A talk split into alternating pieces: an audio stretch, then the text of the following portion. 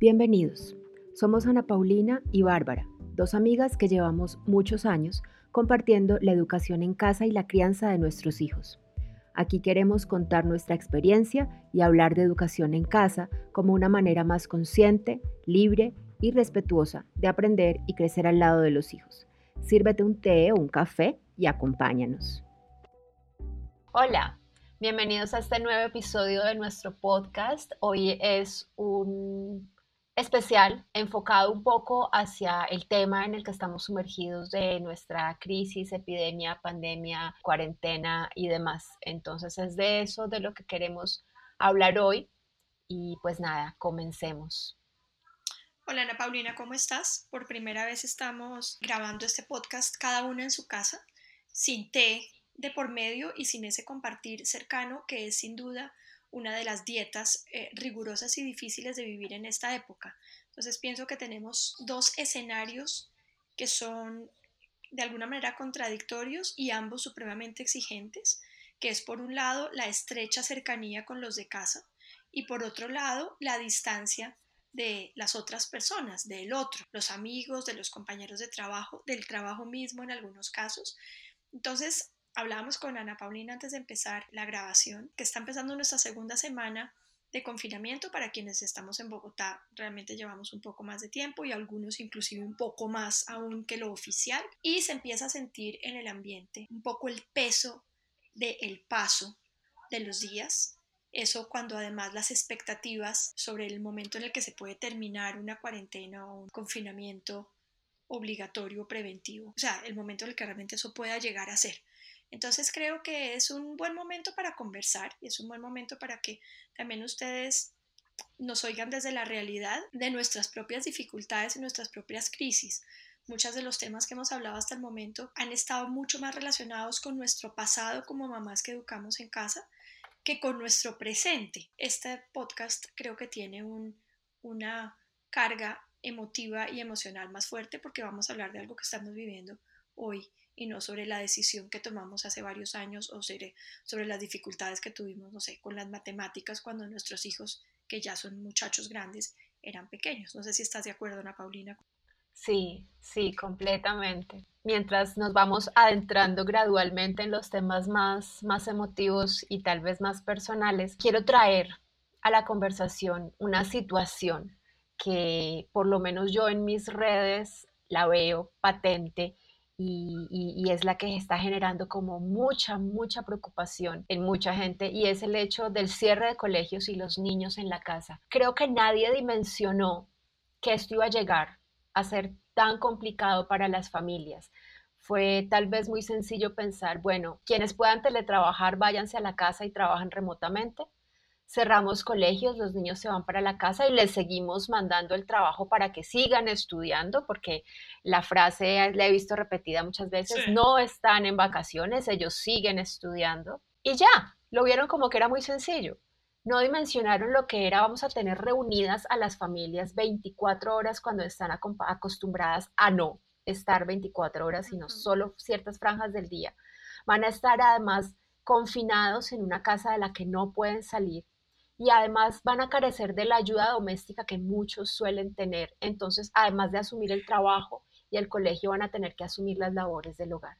Y por lo menos los adultos están al borde de la locura porque están teniendo que asumir tres roles al mismo tiempo cuando estaban acostumbrados a uno solo a la vez digamos, durante cierta franja del día eran papás, durante cierta franja del día trabajaban y durante cierta franja del día tal vez tenían que llegar a organizar un poco la casa, a dejar el almuerzo hecho del otro día si no tenían ayuda en la casa.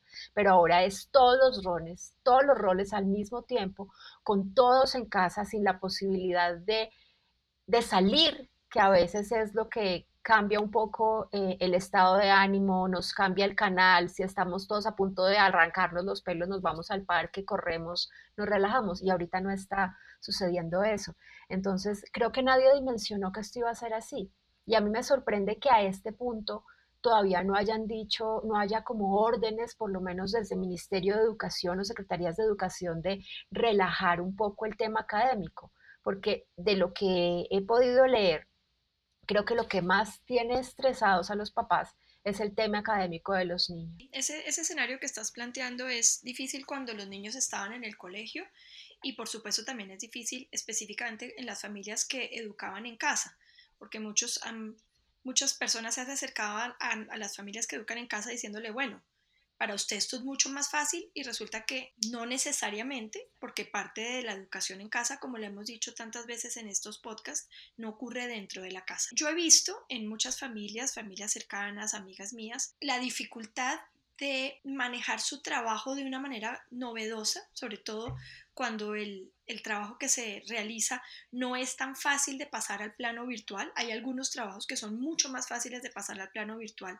que otros yo he visto la sobrecarga de los maestros, porque tengo varias personas cercanas que son profesores universitarios, por ejemplo, la carga que implica planear las clases, que implica enfrentarse muchas veces por primera vez en la vida a estos escenarios de la tecnología en una época en que el Internet de todas partes está saturado, en que las cosas no andan, en que uno no siente que realmente esté llegando como debería llegar. Y cuando hay niños en casa y hay que adicionalmente ayudar con, con las tareas o soportar, digamos, soportar en el sentido de darle soporte eh, a la frustración que eso también implica para los niños, es una situación eh, realmente crítica. Yo no sé si esa falta de políticas de la que hablas tú, Ana Paulina, tiene que ver con que de alguna manera el ministerio está pensando que esta es digamos, la última semana de trabajo oficial, entre comillas, porque la próxima semana es Semana Santa. En todo caso, estarían, digamos, en vacaciones. Y a lo mejor vienen en la semana de Pascua, si seguimos en confinamiento, que es lo más probable, con una, con una visión un poco distinta sobre cómo manejar ese tiempo en casa. Pero la realidad que estamos viviendo ahorita es, como lo habíamos hablado en algún podcast anterior, la presión emocional que soportan todos los miembros de una familia cuando están confinados y la presión adicional que sienten los papás y las mamás cuando, aparte de manejar su propia emocionalidad, está manejando también la emocionalidad de sus hijos y de sus parejas muchas veces. Pero en este caso hablemos de los hijos. Cuando en la válvula de escape de las frustraciones, de los miedos, de la incertidumbre de los hijos y de los propios papás acaba reposando en los hombros de la mamá.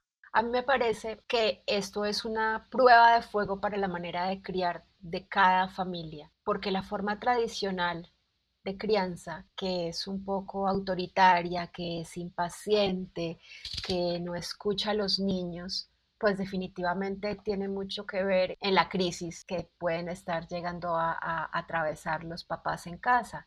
Creo que si un niño se está portando mal, entre comillas, es porque está expresando que algo necesita y no lo está recibiendo. Pero no es la manera común de ver este tipo de comportamientos en los niños. Entonces, la reacción natural ante un mal comportamiento es creer que es personal, que me la está montando, que no me deja en paz, que es que cree que yo tengo solo tiempo para él, creen que es personal y no lo ven como qué está pasando, qué hay detrás de ese mal comportamiento, que creo el enfoque ideal es ese. ¿Qué está queriendo decir? que está necesitando que no le estoy dando o que no está recibiendo, no sé, de mí, del papá, del ambiente, de donde sea, y cómo puedo ayudar a satisfacer esa necesidad para que ese comportamiento se suavice o desaparezca. Entonces, para mí es como realmente es un cuestionamiento a las familias, al ser familia, al estar juntos como familia y yo esperaría que de aquí, más allá de la evidente violencia que seguramente va a surgir a raíz de, de estar todos encerrados, yo quisiera que salieran más familias transformadas, que logren caer en cuenta de, de que pueden hacer cambios en su manera de tratarse entre ellos para que la convivencia mejore.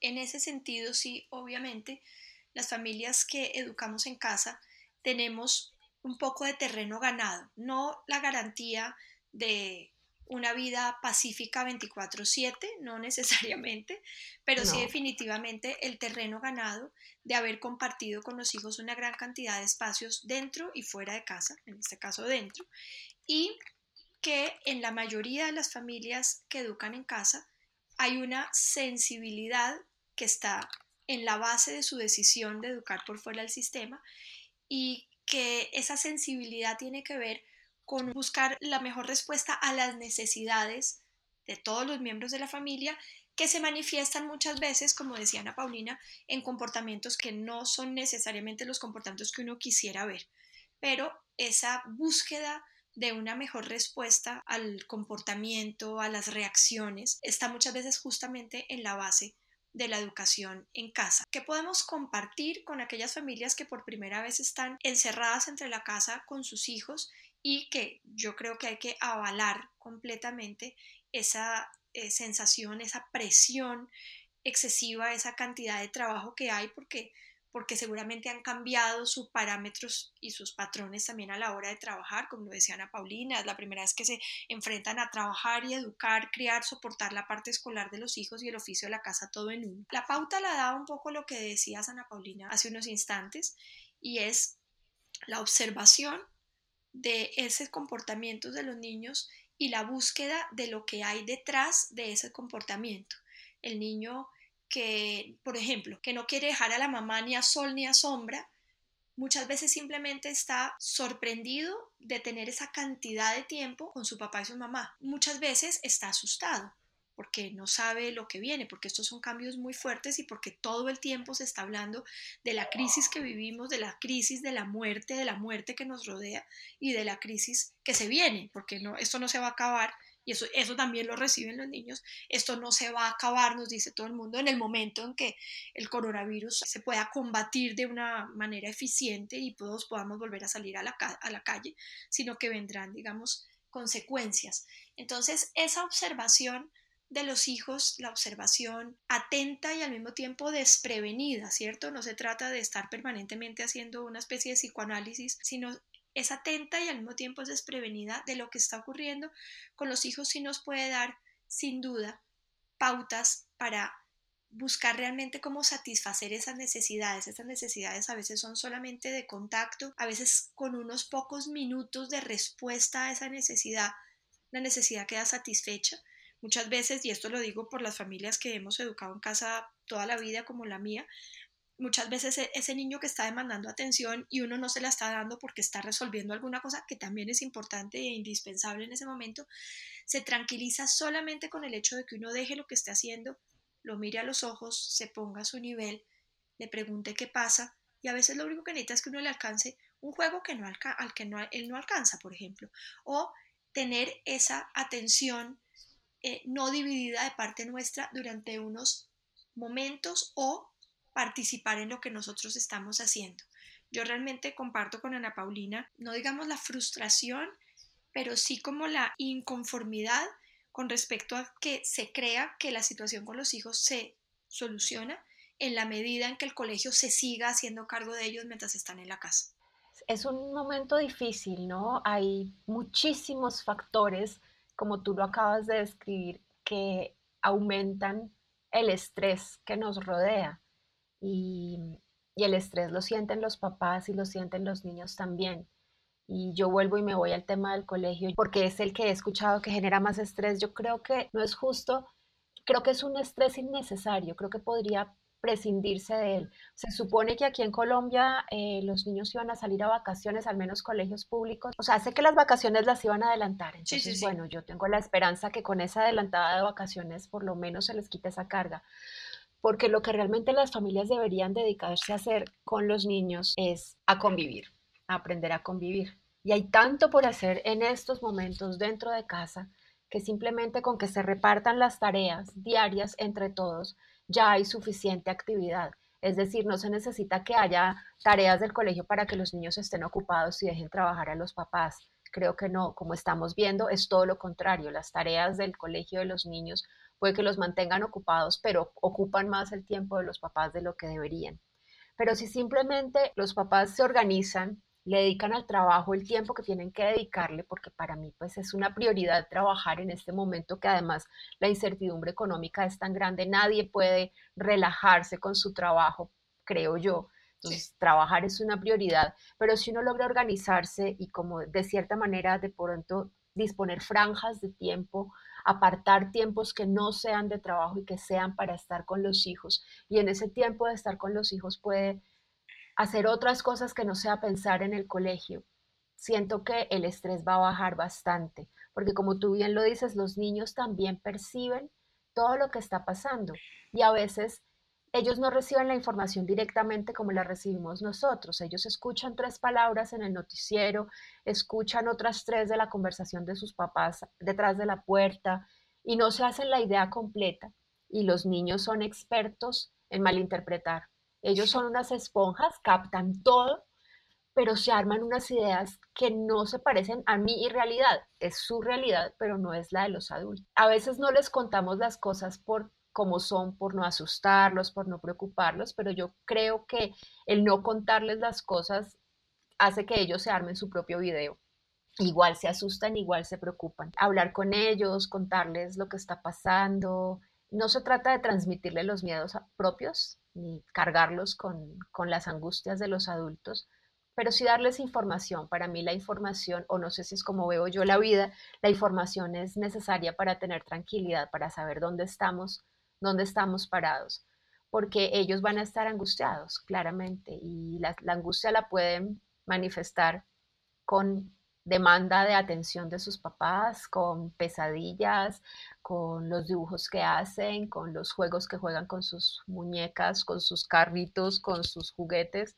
Y ahí es donde también tenemos que estar, ojalá, atentos y observando qué está pasando dentro de ellos para no esperar al mal comportamiento o no esperar a la pesadilla, sino ir acercándonos a ellos y tanteando qué es lo que les está pasando. Y no es un psicoanálisis, como tú lo dijiste, sino simplemente es ejercer de mamá y de papá. Eso que dices tú es muy cierto, pero yo voy a, tocar otro tema que parece ser la otra cara de la moneda de la parte de la información, que me parece que está muy bien dicho por, de parte tuya. El mundo, como está planteado desde hace mucho tiempo, está permanentemente a la búsqueda de cuál es el foco de atención más importante, entre otras cosas porque ese foco de atención es el que más vende, lo que sea que nos quieran vender en ese momento. Cuando estamos en el mundial, todas las propagandas de televisión tienen que ver con meter goles, somos tu selección, te acompañamos, viva Colombia. Cuando pasamos de eso a un eclipse especial, todo empieza a girar en torno a eso. En una situación como esta, que es mundial y es global, una de las cosas que ocurre es que empezamos a no recibir ninguna información distinta, incluido este podcast, que no tenga nada que ver con el coronavirus. Entonces, Todas las propagandas de televisión, no importa lo que estén tratando de vendernos, nos dicen que nos quedemos en casa. Ya está bien, ya sabemos que nos tenemos que quedar en casa. Toda la información que recibimos, aun cuando no sean las noticias, está relacionada con el coronavirus, ¿cierto? Cómo vivir tu espiritualidad en épocas de coronavirus, cómo mantenerte en forma en época de coronavirus, qué alimentos son saludables en la época del coronavirus, cuál es la ropa más cómoda para estar en la casa en la época del coronavirus. Y resulta que muchas veces lo que tenemos que ser nosotros también es, es un poco de pararrayos de toda esa cantidad de información exagerada que estamos recibiendo al respecto. Porque me pasó hace unos días, yo no tengo niños chiquitos, o sea, mi hija menor cumple dentro de un par de meses 16 años. Y estábamos hablando, a mí me gusta por las noches y generalmente a la hora del desayuno, bueno, cada vez como que nos encontramos todos, somos cinco en la casa, cada vez que nos encontramos como preguntar, bueno, ¿cuál es el plan ahorita? O en qué han gastado su mañana, qué han estado haciendo. El que tiene clases, el que tiene que hacer un ensayo, persona que está aprendiendo alguna cosa o simplemente está pintando, un poco saber cada uno en qué está. Y hace un par de días, en una noche estábamos todos y en algún momento dije, bueno, como que hacemos mañana, no me acuerdo, pero fue claro que la mayor y la más chiquita dijeron un día en que no hablemos del coronavirus. O sea, es muy difícil. De hecho, fue claro y comprobamos que era imposible pasar el día completo sin hablar del coronavirus, pero es la más chiquita, que como les digo no es un bebé, dijo, hay un día en que no se hable ni de, ni de la cuarentena ni del coronavirus. O sea, hasta ese punto, ellos en todo caso son esponjas de un tema que es difícil de manejar que es doloroso, que, produce mucho temor. Entonces también ser nosotros ese pararrayos para que nuestro tiempo en familia no gire permanentemente en torno al coronavirus, a los miedos o a las expectativas que tenemos, sino que también pueda ser momentos de pensar en otra cosa. Y retomo algo de lo que dijimos casi que al comienzo, es una de las cosas que ocurre si nos centramos demasiado en la parte escolar, cumplirle al colegio o si estamos educando en casa, eh, en la plataforma, en que no se atrasen, en que los niños estén permanentemente ocupados, ojalá en cosas académicas, es que no le permitimos a la crisis hacer su trabajo en nosotros y dar los frutos para los cuales está llamada. Todas las situaciones, buenas, malas, regulares, difíciles, dolorosas y al mismo tiempo alegres también, están llamadas a dar un fruto en nosotros.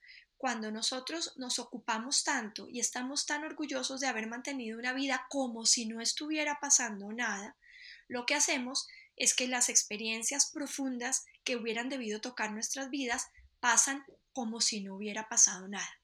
Y yo creo que en este momento, como familias, lo que tenemos que permitir es que lo que se está viviendo a nivel global pase por nuestras vidas haciendo el trabajo que tiene que hacer. Es un trabajo transformador, es un trabajo que nos une, es un trabajo que nos interpela, es un trabajo que nos obliga a mirarnos hacia adentro y a mirarnos hacia afuera. Es un trabajo que hace que nos repensemos como familia, como sociedad, como individuos, pero también como como seres que hacen parte de un grupo. Entonces, pretender llevar una vida como si no estuviera pasando nada, lo que hace es que una situación tan supremamente profunda pase por nuestras vidas sin hacer el trabajo que tiene que hacer. Una de las enseñanzas principales de esto que está pasando, que creo que va a dejar en cada casa, es que se va a reevaluar el tiempo en familia, porque pues está reviviendo, se está recuperando. Y sí, no se trata de mantenerse distraídos para no, para hacer de cuenta que no está pasando nada, pero sí aprovechar el tiempo juntos haciendo cosas que sean agradables. Si las familias logran ver que esto de tener a los niños todo el día en la casa no es una carga, no es un problema, sino que es un regalo, es tiempo que no tenían para pasar con sus hijos y para compartir con ellos si lo ven como un regalo, entonces van a buscar la manera de disfrutar ese regalo y es aprovechar para acercarse más a los hijos, para conocerlos más, para acercarse a su mundo, para entender qué les gusta, para ver qué es lo que hacen, qué es lo que están viendo, qué videos están viendo en YouTube, qué están aprendiendo, con quién conversan, qué están leyendo. A veces los papás no saben esas cosas de sus hijos que los entristece, que los preocupa, aparte del coronavirus, qué conflictos tienen, quiénes son sus amigos. Hay tantas cosas, tantos lados por los que uno puede acercarse a los hijos y normalmente no lo hace porque le falta tiempo y porque los afanes de la vida no dan el espacio para eso. Creo que este tiempo pues es una oportunidad perfecta para hacer esa tarea. Sí, sin duda, más porque muchas familias, familias que educan a sus hijos en, en la escuela siempre se quejan de esa falta de tiempo, ¿no? De eh, muchas veces expresan, uy, rico poder como parar todo y simplemente estar en la casa. Y pues resulta que ahorita estamos justamente en esa situación, lo que es difícil es pensar que es obligatoria, pero estamos justamente en esa situación de, de estar juntos y aprender a vivir y saber que nada de esto es un cuento de hadas, ni todo es color de rosa, que hay momentos en que uno se siente con desaliento, con tristeza, que para quienes somos, no sé, en el caso mío, que soy mamá, cabeza familia, porque soy viuda, pues implica una preocupación con respecto al futuro también económico, a la manera como va a funcionar mi trabajo, así sí va a seguir existiendo. Y eso con seguridad está en la cabeza de la mayoría de ustedes. Entonces, no es que todo ocurra como en un cuento de hadas, estamos felices todos con los niños, hacemos planes juntos. No, se espera que haya horas oscuras, horas negras, pero esas horas también hacen su trabajo en nosotros. Entonces es más, eh, se, lo, he venido diciendo como a mis hijos por turnos a medida que, que cada uno se derrumba, hay un momento en que hay que abrazar la situación, abrazarla, agradecerla y saber que nada ocurre que no sea para el bien. Cuando dijiste lo de las familias que te decían, ojalá pudiéramos parar todo y quedarnos en la casa, me acordé cuando nació Adelaida, hace casi 16 años. Creo que la situación en la casa era estresante, supongo que como siempre estábamos cortos de plata, ya estaban María Alejandra y Juan José y estaban en el colegio y Adelaida era la tercera y yo como que sentía que no estaba disfrutando a mi bebé porque tenía demasiadas cosas alrededor a que atender y, que cumplir y creo que en algún momento sentí como, uff, lo único que quisiera sería poder quedarme con mi, con mi bebé y nada más. Y resulta que Adelaida nació en el momento en que había una gripa muy fuerte en la casa, a ella le dio gripa, tuvo bronquiolitis y a los 10 días de nacida estuvimos con ella eh, en cuidados intensivos, hospitalizada 10 días. Y estando yo en la clínica pensaba eso, yo decía, ups, hay que tener cuidado con lo que uno pide, porque, porque a pesar de que era una situación estresante. Yo estaba ahí, pues afortunadamente mi mamá estaba con mis dos hijos mayores, entonces yo no estaba ni a la preocupación de que estaban solos, ni el estrés de tener que ir y venir. Me encerré en la clínica con ella. Eh, en cuidados intensivos duramos solo un par de días, pero fue estar absolutamente con ella las 24 horas, que era lo que yo había pedido. Como querías. Al universo. Sí. Sí. Sí, es mejor no pedir cosas, no sea que uno se le cubra. Eh, nada, creo que ha sido un, buen espacio de desahogo también. No todo es color de rosa, entonces hay momentos en que para nosotras mismas es, es doloroso, es difícil lo que estamos viviendo, ser el soporte emocional de nosotras mismas y de nuestros hijos es una tarea muy ardua. Es más ardua que pensar que hay que ir a lavar los baños y guardar el mercado, picar una patilla antes de que se dañe. Pero que, que estamos, estamos, somos muchos y podemos comunicarnos y que este tipo de espacio sea también una manera de, ventilar esos miedos y esas preguntas y esas dudas que a veces por miedo a no estar haciéndolo de manera perfecta no nos atrevemos ni siquiera a formular. Yo siento que ya estamos cerrando y que se nos quedaron dos temas sin tocar. Uno es la relación de pareja y otro es que la gente cree que está haciendo homeschooling porque tiene a sus hijos en la casa y eso que está pasando no se parece en nada al homeschooling. Sin embargo, pues de eso yo ya he hablado un montón en otros espacios y no voy a hablar más. Para mí eso no es homeschooling, es escolarización domiciliaria forzosa, tal cual como si fuera una hospitalización domiciliaria o una casa por cárcel. Entonces, no es homeschooling, pero de pronto algunas familias, después de pasar tiempo con sus hijos y disfrutarlos, se decidan a que después de eso los niños no vuelven al colegio y se quedan haciendo homeschooling. Yo creo que eso va a pasar y me intriga saber cómo va a ser esto hacia el futuro. Cuando no se convierta para todo el mundo en homeschooling, sí pienso que es un llamado de atención a la escuela tradicional y que la escuela tradicional va a aprender, eso esperamos, a flexibilizarse a partir de esto, ¿no?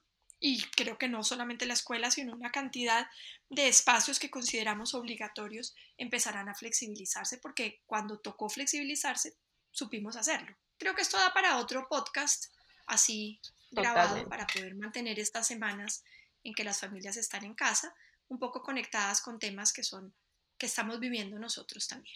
Como tú dices, vamos a seguir grabando y, y sacando un podcast cada semana mientras tengamos tema y pues creo que ya tenemos la tecnología también para poder hacerlo cada una desde nuestras casas. Obviamente esto no, reemplaza jamás la charla cara a cara con el tecito. pero ya tendremos un momento en el que volverá el tecito. Que así sea. Pues nada, gracias Bárbara, porque sé que para ti también es un reto aceptar esta, esta vía tecnológica. No, me ha tocado, no te imaginas la cantidad. Hasta mi cumpleaños de 50 fue un té virtual, o sea que ya me estoy acostumbrando. No, no pero esa, esa celebración llegará yo creo que mi cumpleaños también va a terminar siendo en cuarentena. Sí, sí, quién sabe cómo va a suceder eso. Ahora en cuarentena. Sí, Todo. sí, El tuyo con seguridad. Sí, el mío es en un mes. Está demasiado Menos pronto, de un mes. sí. Menos de un mes. Sí. Sí, sí, sí. Bueno, gracias por escucharnos. Eh, déjennos sus inquietudes por redes y si quieren algún tema específico del que sigamos conversando, pues lo tendremos en cuenta para próximos episodios. Ok, chao, un abrazo para todos. Detrás de cada capítulo hay muchas horas de trabajo en edición y grabación, gracias a las cuales puedes escucharnos cada semana. Si quieres apoyar este trabajo para que sea posible continuarlo, puedes hacerlo a través de la plataforma Buy Me a Coffee, por medio de la cual haces un aporte equivalente a comprarnos un café. Puedes encontrar el enlace en la descripción del episodio y también en la descripción de nuestro programa.